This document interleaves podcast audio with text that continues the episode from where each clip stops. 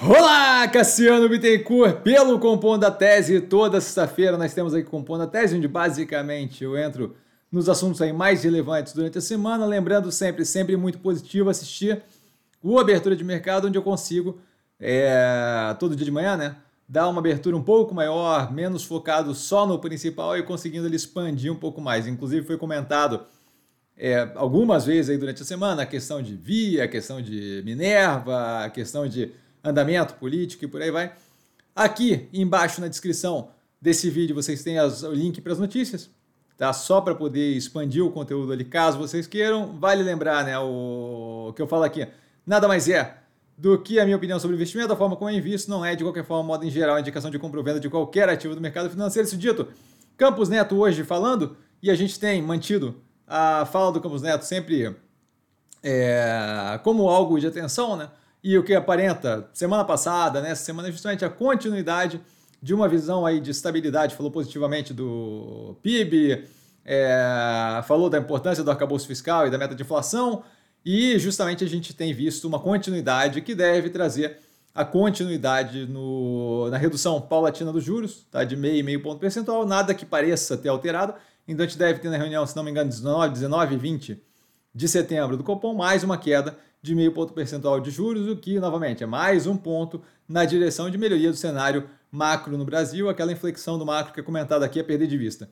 Sobre as vendas, né, isentas de imposto de importação até 50 dólares, a gente vê lojistas do shopping pedindo o fim da isenção, mais lobby, tá, o que é positivo naquela direção. A CNC é, criando uma campanha de comércio justo, também empurrando na direção de isonomia tributária, que eu vejo como positivo e o governo já incluindo no orçamento a possibilidade de uma alíquota mínima para compras internacionais de até 50 dólares de 20%. Então, cada vez mais a gente vê aquilo que foi comentado aqui inúmeras vezes, que não é assim só de querer isentar, que, que não funciona desse jeito, que tem lobby, que tem toda uma questão para ser resolvida, tem arrecadação para o governo. Então, paulatinamente, a gente está vendo a coisa indo na direção de eventualmente equilibrar com um tributo ali, né, que, que acaba sendo positivo para a arrecadação do governo, que é uma parte aí que está bem é, apertadinha no que tange é, cumprimento do orçamento que foi proposto, tá? E isso daí deve acabar auxiliando justamente as operações aqui no Brasil, que vão ter ali algum nível de paridade tributária quando se fala justamente de, de, de varejo, seja eletroeletrônico, seja moda, a gente tem várias no portfólio que passam por isso e que deve ter uma melhoria do cenário, dado que mesmo antes de ter a isenção já se fazia essas compras sem pagar imposto, a questão é que agora ficou meio que liberado de, com o acordo do governo. A taxa que já foi colocada pelo cadastramento ali que eles estão fazendo, que não, não precisa pagar imposto de tributação, precisa pagar outro imposto, já está sendo, já tem sido repassado nos produtos aqui. Então já reduz competitividade. Ainda não de forma é, a ter isonomia tributária, mas reduz competitividade. Então a gente está vendo um caminhar na direção de uma competitividade, competitividade com as brasileiras mais parelha e menos discrepante, menos descasada da realidade.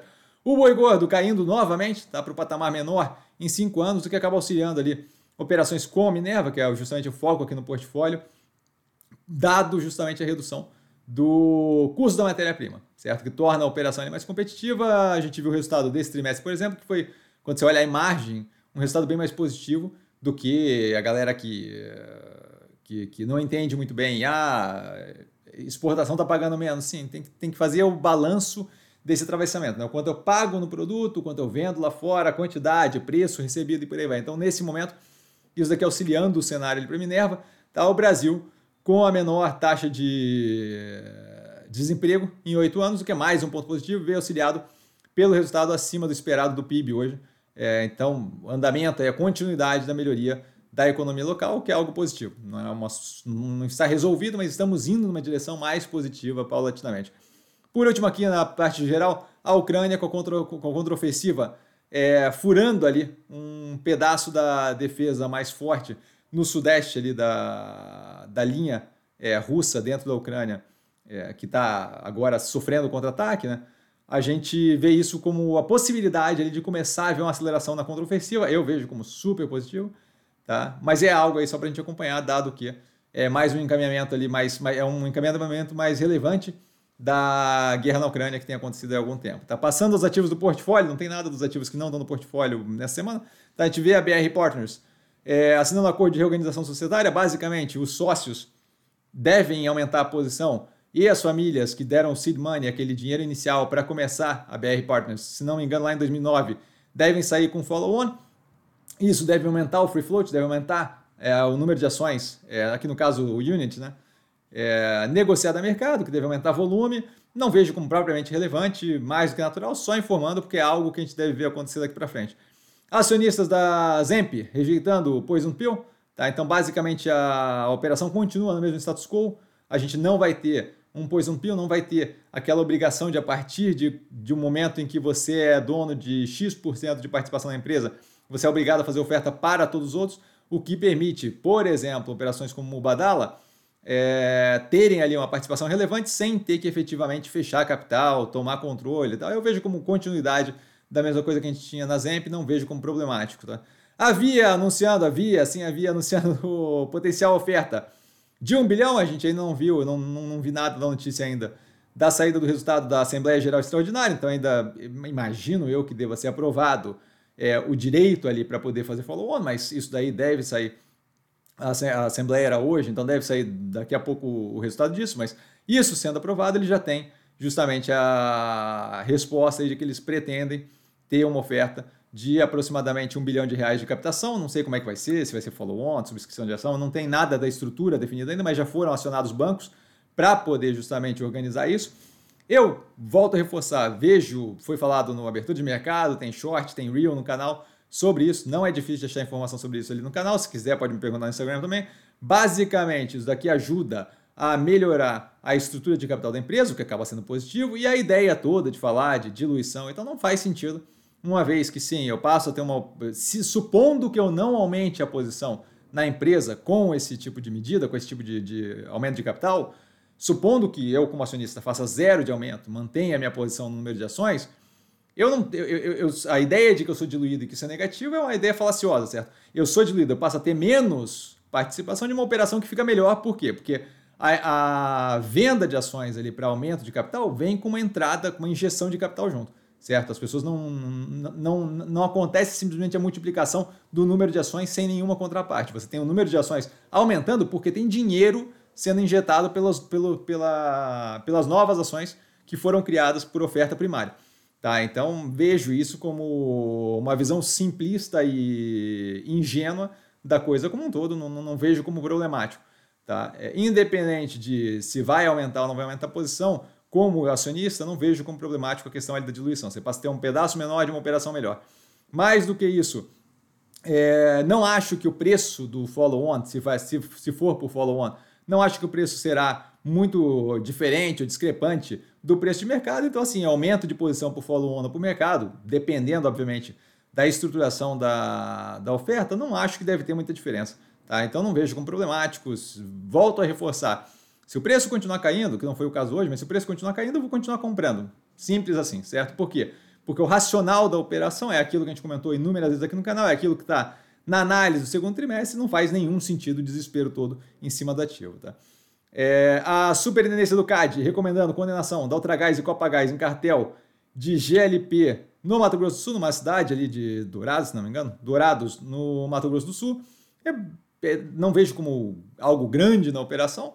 Talvez renda isso daqui um termo de ajuste de conduta, um TAC, tá? que pode vir a ser ter um custo aí para outra gás. Não acho que é o fim do mundo, acho que é algo aí que a operação vai ter que lidar, mas não afeta a tese como um todo. De qualquer forma, a gente está reduzindo paulatinamente posição na outra par por causa da questão do, da importação de petróleo russo, certo? A Minerva pagando 7,5 bi por 16 plantas e um centro de distribuição da Marfrig.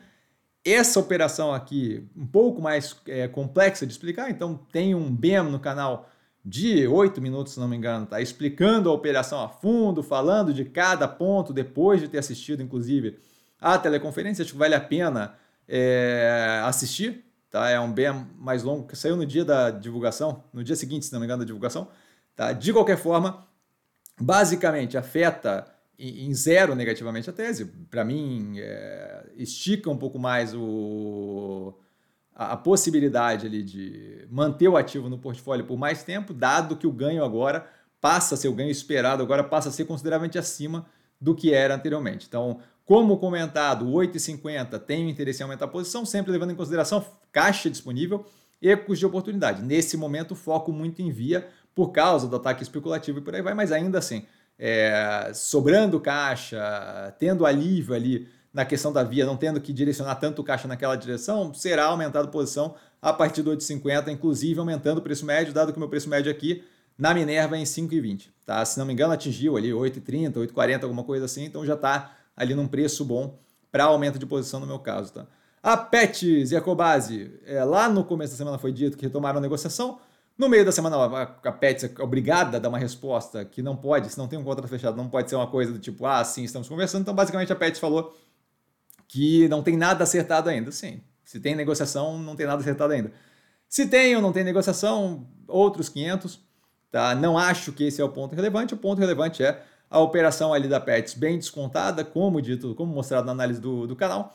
E a gente não tem informação ainda para avaliar como seria o molde de uma fusão Cobase e Pets, então não dá para falar muito o quão interessante ou não interessante seria. Acho que o mercado empolga demais, tanto positivamente quando diz que vai fundir, quanto negativamente quando diz que não vai fundir. Então, essa parte aí é, não vejo como muito relevante, a gente acompanha porque é uma informação. Passando aos podcasts, o Felipe Frazão, no, como enviado especial à África durante a viagem do, do presidente, nessa matéria aqui, é, falando sobre as, as, empreiteiras que tiveram envolvidas com casos de corrupção já pedindo dinheiro para o governo de novo, lá na, na África. Tá? O, a entrevista, pelo CBN Entrevistas, do Eduardo Leite. Tá? O Eduardo Leite pode vir a ser um expoente para tentar a presidência em 2026. 26? 26, né?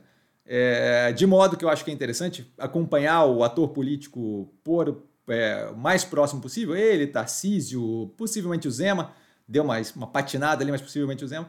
Então acho que vale a pena conhecer, ver como pensa. Tá? A gente tem mais um é, da Vera Magalhães, tá? falando sobre a escolha da substituta, e agora eu sei que é a Rosa Weber, da Rosa Weber, tá? pro Supremo e de o governo tentando fazer ali uma. uma ela, ela, ela esmiuça aqui Tá? Essa brincadeira toda do governo de tentar indicar uma mulher para o STJ para fingir que não tem que indicar uma para o STF, reduzindo o número de mulheres no STF, e ela faz uma análise muito aprofundada disso, bem, bem, bem interessante. Tá? E por último, aqui hoje só podcast em português, incrível. É o Estadão Notícias falando sobre o projeto aí de taxação de fundos exclusivos, offshore, por aí vai, que eu acho que é um pouco mais de informação para quem tiver interessado, tá? Então por hoje a gente fica por aqui, vale lembrar, precisando de mim, eu estou sempre no Insta, tá? Arroba investir com sim. Só ir lá falar comigo, eu não trago a pessoa amada, mas sempre ela tirando dúvida. E vale lembrar que quem aprende a pensar bolsa opera com o detalhe. Um grande beijo a todo mundo. É, bom final de semana. Amanhã nós temos análises no canal, tá, galera? Valeu, beijão!